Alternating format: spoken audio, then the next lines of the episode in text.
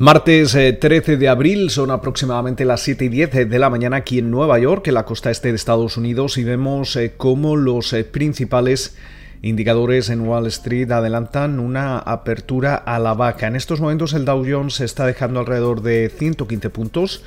El Standard Poor's 500 opera con caídas del 0,3% y el Nasdaq cede alrededor de un 0,1% en una jornada donde ese rendimiento del bono americano a 10 años eh, alcanza el 1,66% y por su parte el West Texas Intermediate se transa en el entorno de los 60,09 dólares el barril. Una jornada que viene sobre todo eh, a la espera de ese dato de, inflación correspondiente al mes eh, de marzo. Tenemos eh, que tener en cuenta que el repunte de los eh, precios es uno de los temas que en estos momentos preocupan más a los inversores.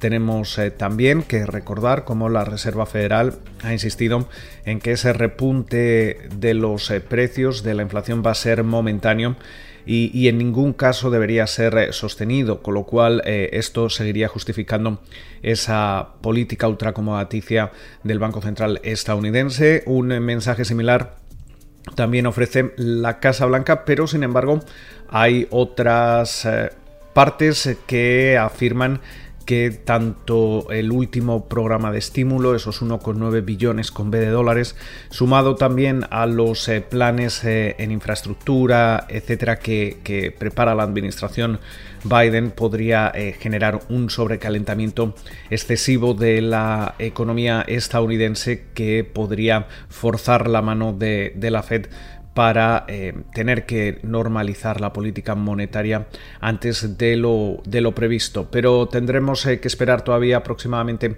eh, algo más de, una hora para conocer ese, ese dato de inflación.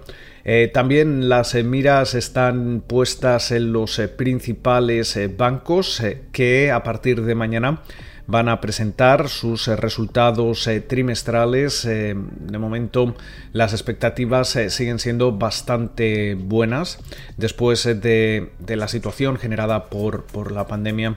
se espera que los grandes bancos estadounidenses registren un aumento sustancial de los beneficios del primer trimestre, sobre todo impulsados por la liberación de reservas. De hecho, eh, escuchábamos eh, a, Jamie Dimon, el consejero delegado de JP Morgan, asegurar que eh, este ciclo alcista, este impulso que está viviendo la, economía estadounidense podría extenderse hasta 2023.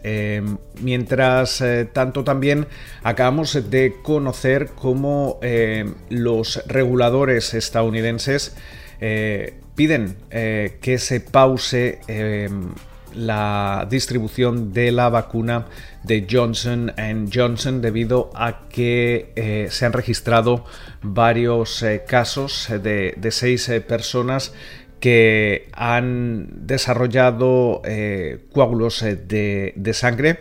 Esto es una, una noticia que acaba de darse a conocer, con lo cual eh, va, vamos a tener que, seguir atentamente eh, cuál, que, si se toma algún tipo de decisión específica. Recordemos eh, que la vacuna de Johnson Johnson, de Janssen, em, no, no, requiere unos...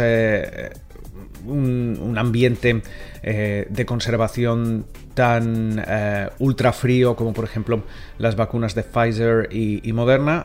también solo requieren una, una, sola dosis, pero estos eh, problemas de coágulos de sangre eh, podrían, podrían, presentar eh, algún tipo de disrupción para, esta vacuna, como ya hemos visto lo que ha ocurrido en, en, el caso de AstraZeneca. Recordemos que la vacuna de AstraZeneca todavía no cuenta con el visto bueno de las autoridades estadounidenses. Mientras tanto, también tendremos, tenemos que, seguir atentos a otras noticias, como por ejemplo ese, ese nuevo máximo que ha tocado Bitcoin. en estos momentos se transa en el entorno de los 62.645 dólares.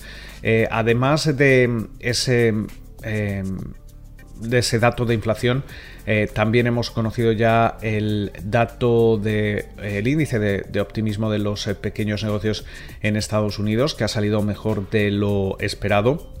A lo largo de la jornada también vamos a, escuchar de múltiples eh, altos funcionarios de la, de la Reserva Federal y mientras tanto vemos como en Asia, Japón cerraba al alza, Hong Kong también en positivo, China ligeramente a la baja, las bolsas, la bolsa en India eh, con subidas de alrededor de un 1,5%. En Europa a mediodía parece que Londres opera con ligeras eh, caídas, en positivo París, París y, Frankfurt. Y como comentábamos, eh, aquí en estos momentos parece que Wall Street se, se enfrenta a una apertura a la baja. Con lo cual, eh, muchísimos eh, referencias, muchísimos datos de, referencia. Esperamos eh, que pasen ustedes una feliz sesión de martes y como de costumbre nos volvemos a escuchar durante la mañana del miércoles.